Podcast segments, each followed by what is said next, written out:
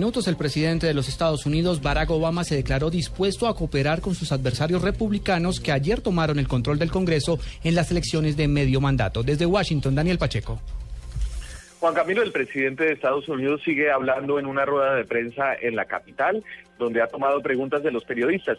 Dijo el presidente acerca de sus prioridades en política exterior en estos dos años eh, que le quedan de mandato, que será la lucha contra el Estado Islámico y la financiación internacional para acabar con el ébola. Primero, estoy presentando una, un pedido al Congreso para financiamiento, para asegurarnos que los médicos, científicos y nuestras tropas tengan los recursos para combatir la propagación de ébola en África y también para prepararnos nosotros aquí. El Obama, hablando en un tono más retador, dijo que el Congreso republicano tenía ahora la responsabilidad de aprobar legislación puntual y puso la reforma migratoria como un ejemplo. Dijo que si al final de este año no había un intento genuino de aprobar reforma migratoria en el Congreso republicano, él eh, seguiría adelante y aprobaría una reforma por vía de decreto. En Washington, Daniel Pacheco, Blue Radio.